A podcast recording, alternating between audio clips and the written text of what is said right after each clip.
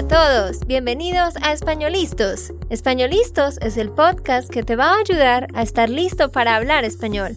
Españolistos te prepara para hablar español en cualquier lugar, a cualquier hora y en cualquier situación. ¿Recuerdas todos esos momentos en los que no supiste qué decir? ¿Esos momentos en los que no pudiste mantener una conversación? Pues tranquilo, Españolistos es la herramienta que estabas buscando para mejorar tu español. Dile adiós a todos esos momentos incómodos. Entonces, empecemos. ¿Estamos listos? Yo soy Andrea, de Santander, Colombia. Y yo soy Nate, de Texas, Estados Unidos. Hola para todos, ¿cómo están? Esperamos que muy muy bien. Ojalá que estés teniendo un lindo día y gracias una vez más por escucharnos. En el episodio de hoy vamos a hacer una clase en vivo, donde, como hemos hecho antes, yo le voy a preguntar algunas cosas a Nate y él tendrá que responderme. voy a decir cosas en inglés y él tendrá que traducir. Hoy vamos a aprender sobre los errores más comunes que todos los que aprenden español cometen. La verdad, como ustedes saben, a veces yo hago los mismos errores cada podcast o cada semana. Estoy mejorando, gracias a Andrea, pero ah, estamos haciendo este podcast por, por usted, porque sabemos que tú tienes errores parecidos de lo que yo tengo. De hecho, tú cometiste un error cuando recién empezaste a hablar. ¿Y qué era? ¿O qué fue? ¿Cuál fue? Ah, ¿Cuál fue? ¿Y por qué? Porque tú estás diciendo what was it, pero es más como which was it. Like, hay muchas opciones de errores que podrías haber cometido. Entonces yo te digo, cometiste un error. Tú me dices, ¿cuál fue? ¿Cuál fue ese error específico? Porque cuál es para cosas específicas. Que tú dijiste, yo normalmente hago muchos errores. Tú dijiste, hago errores. Ah, sí. Eso me, me has dicho muchas veces, pero sí, eh, yo cometí o yo cometo algunos errores. No es hacer, es cometer errores. Eso es muy fácil, no sé por qué he olvidado. Sí, yo cometo errores normalmente o yo cometí errores ayer, por ejemplo porque cometí, por supuesto, está en el pasado. Es porque tu cerebro te engaña, Nate. ¿Y quieren saber algo? A veces, a mí, no sé, me pasa lo mismo en español, porque como pienso en inglés y en español, y constantemente estoy cambiando de una lengua a la otra, a mí a veces me ha pasado, se los digo, que yo le he dicho, por ejemplo, a Miguel, Miguel, no puedes estar tarde. Y yo como que, ah, ¿Mm? no puedes llegar tarde. Pero me ha pasado que yo he dicho estar tarde. Y también me ha pasado que yo he dicho, por ejemplo, Nate, estoy esperando para ti. O sea, a veces yo digo cosas como esa, como si mi mente pensara solo en inglés y estuviera traduciendo literalmente. Eso me ha pasado, me han pasado cosas como esas. ¿Y qué esperanza hay por nosotros? no, no, no. Claro que hay esperanza. Eh, mi punto es que literalmente tu cerebro literalmente se confunde.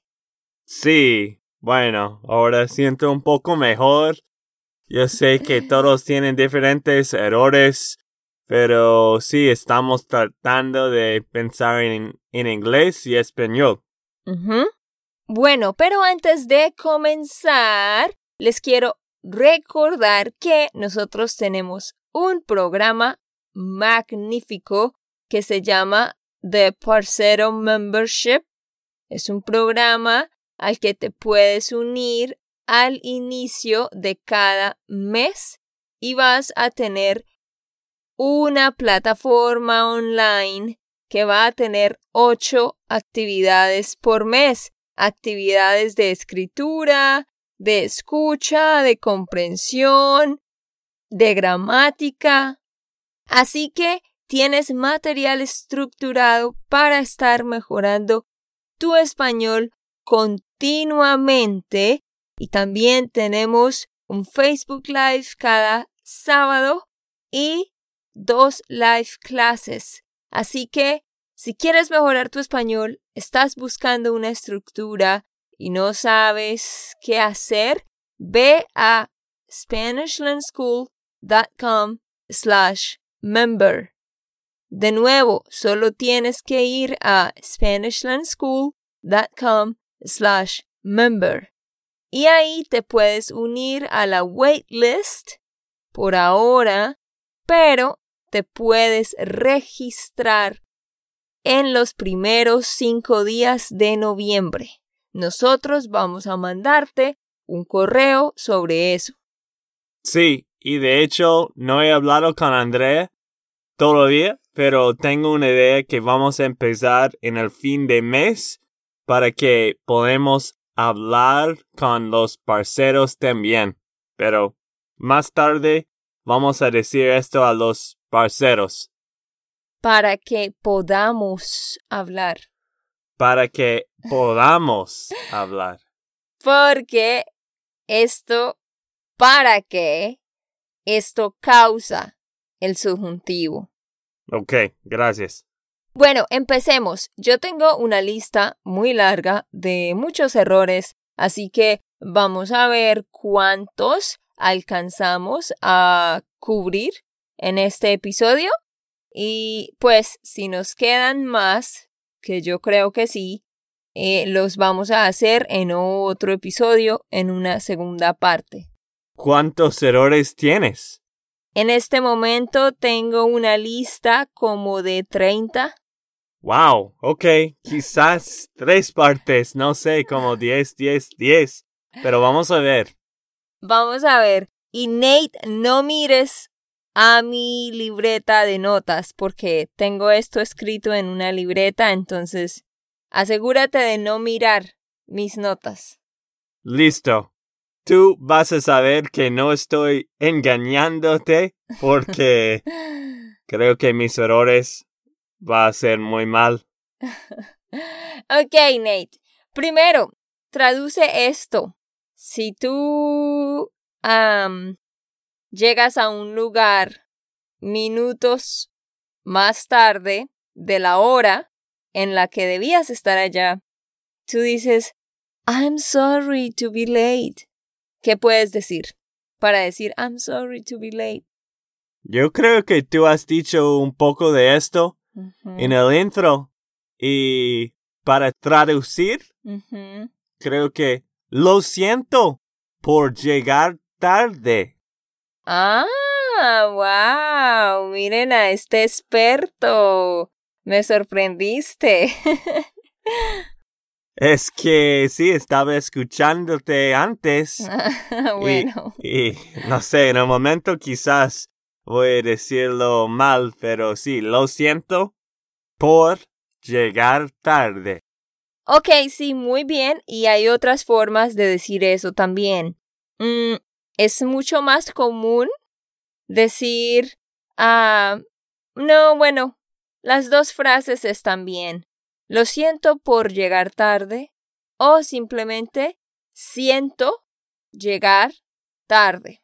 En Colombia, para los que quieren sonar como colombianos, en Colombia decimos, qué pena llegar tarde. Qué pena llegar tarde. O solamente dicen, no, sí, esa es la frase que decimos, qué pena llegar tarde. Sí, en Colombia la gente usa mucho qué pena para decir disculpe. Ellos dicen qué pena. ¿Sabes la hora o sabes qué hora es? Ah, sí, exacto, eso es verdad. Eh, cuando en inglés tú dices como excuse me, what time is it? Nosotros decimos qué pena, qué hora es. Sí, Nate tiene razón. Nosotros casi no decimos disculpe. I mean, mucha gente lo dice, pero es más común decir qué pena. Cada vez que digas excuse me o I'm sorry, decimos qué pena. Listo. Soy uno por uno. ¿Cuál es el segundo? En este caso tú puedes decir llevo uno de uno. Llevo uno por uno. No, uno de uno. Ah, ok. Llevo uno de uno. Cien por ciento. Ajá. Después vas a decir llevo uno de dos, uno de tres o dos de dos, dos de tres. Listo. Nate, ¿cómo dices, cómo le dices a alguien? You are right. Andrea, tienes razón. Wow, parece que Nate estaba viendo mis notas. Quizás estoy recordando el video que hicimos hace dos años.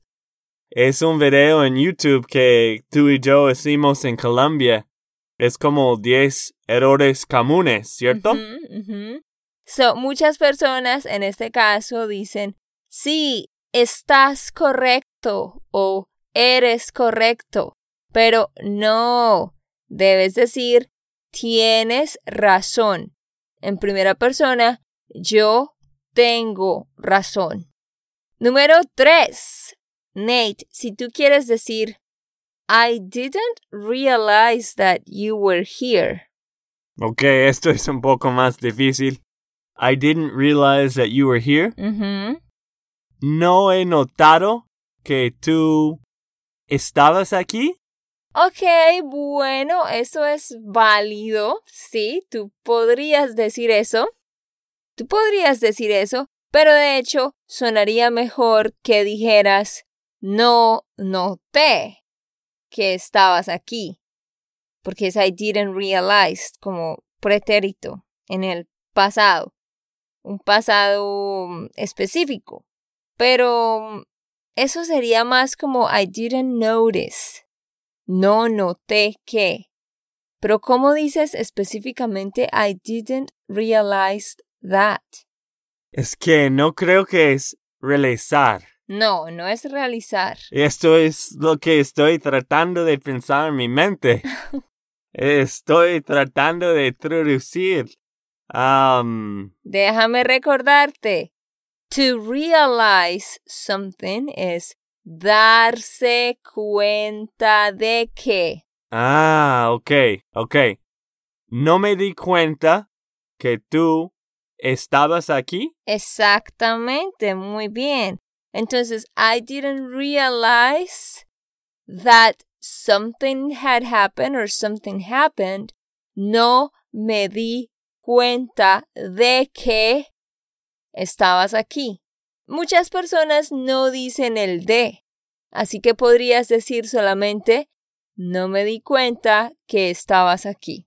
Ok, es un poco más difícil porque no es una frase literal de traducir, pero sí, no me di cuenta es muy común en español, ¿cierto? Muy común. Esto es algo bien interesante. No sé si muchos sepan decir esto.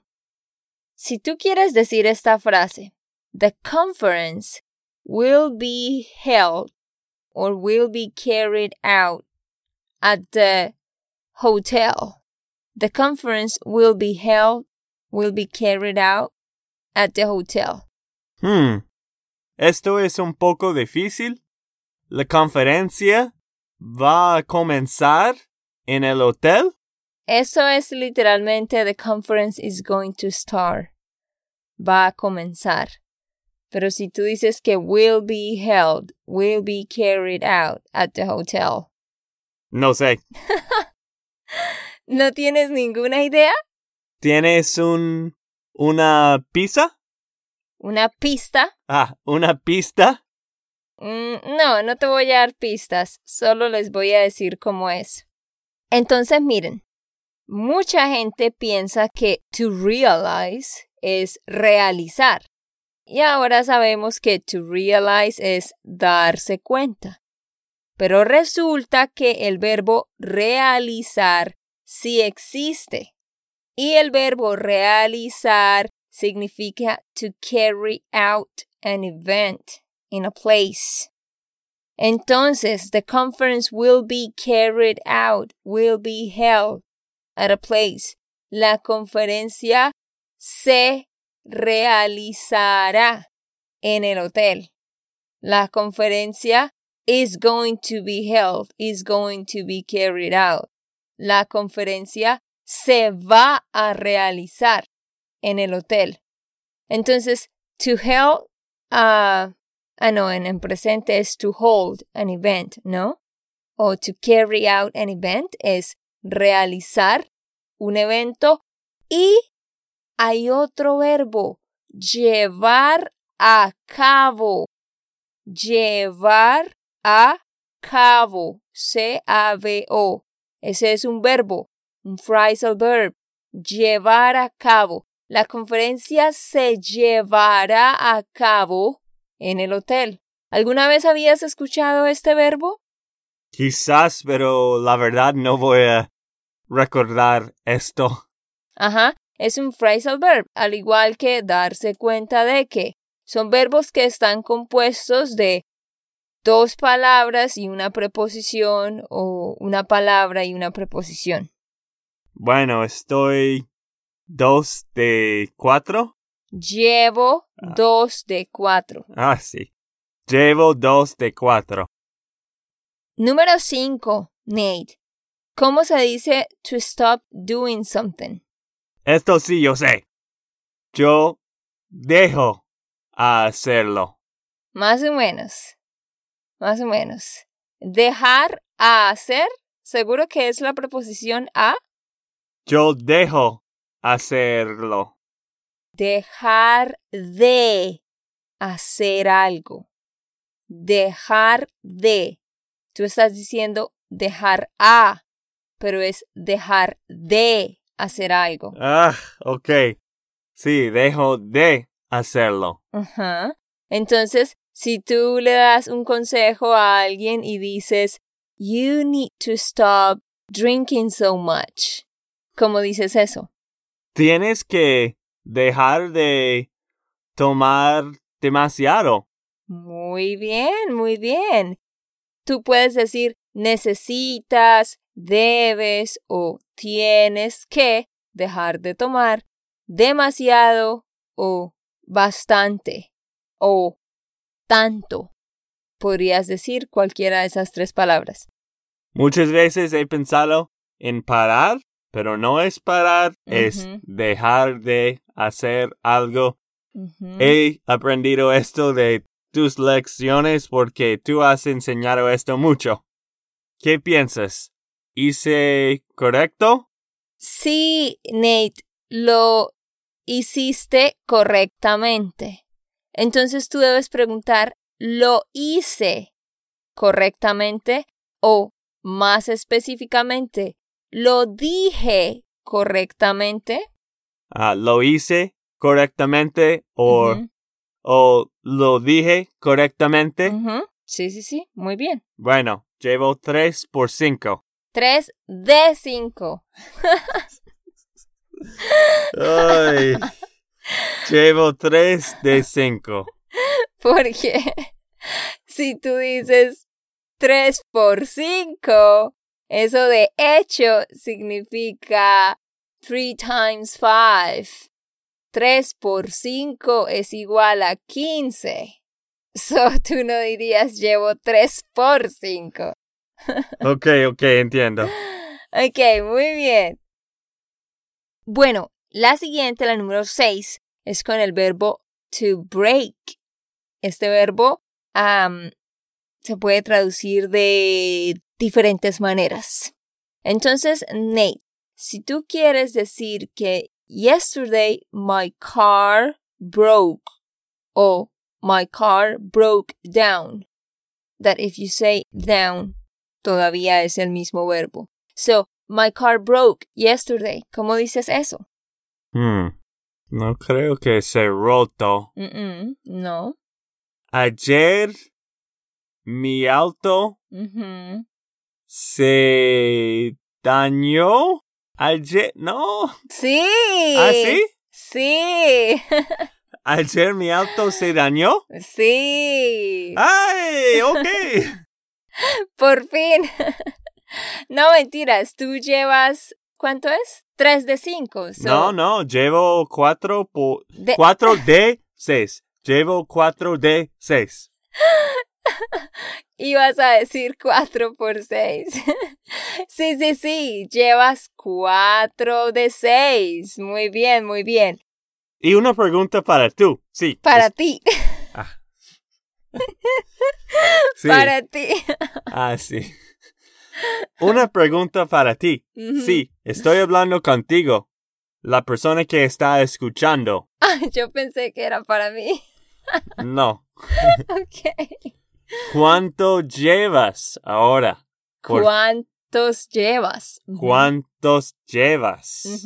Sí, exacto. Llevas tres de seis, cuatro de seis, como Nate, o llevas uno de seis. Nos vas a decir en un comentario cuántas traducciones obtuviste correctas. Bueno, falta como cuatro más. o- ¿Sí? Sí, yo creo que vamos a hacer 10. Entonces, to break, cuando una máquina, o sea, cuando un celular, un computador, un carro, cualquier cosa que sea electrónico, que tenga una máquina o un motor, when it breaks, decimos, I mean, it stops working properly, right? So, para eso decimos el verbo dañarse, dañarse.